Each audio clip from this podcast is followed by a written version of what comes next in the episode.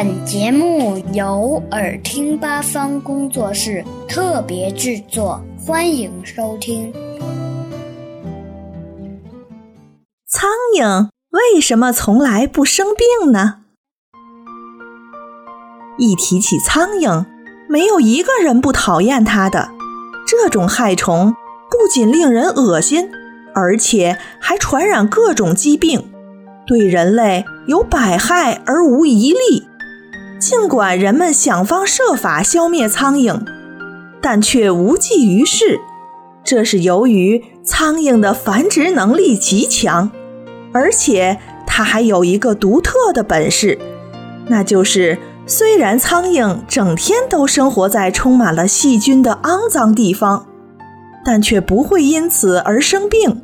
这是为什么呢？原来苍蝇身上感染的许多细菌。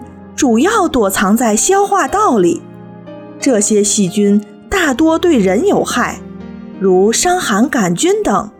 但这些细菌对苍蝇无害，因为有些治病的微生物虽然在媒介昆虫体内可以生存下去，并能进行繁殖，但是对昆虫本身还是无害的。这是由于致病微生物。与媒介昆虫之间，在长期历史进化过程中形成的一种适应。